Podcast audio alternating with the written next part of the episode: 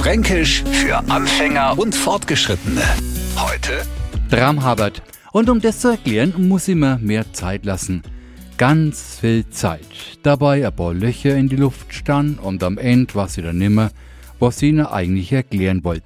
Ach so, ja, Dramhabert. Und jetzt haben wir also kennengelernt an Franken, zu dem wir sagen, was bist denn du heute gar so Dramhabert? Also, was schleichst denn du heute so durch die Gegend? Solche Schnarchzapfen nennen wir auch Drammeicheler oder Dramsusen. Und unter Dramsuse können sich jetzt alle wieder was vorstellen.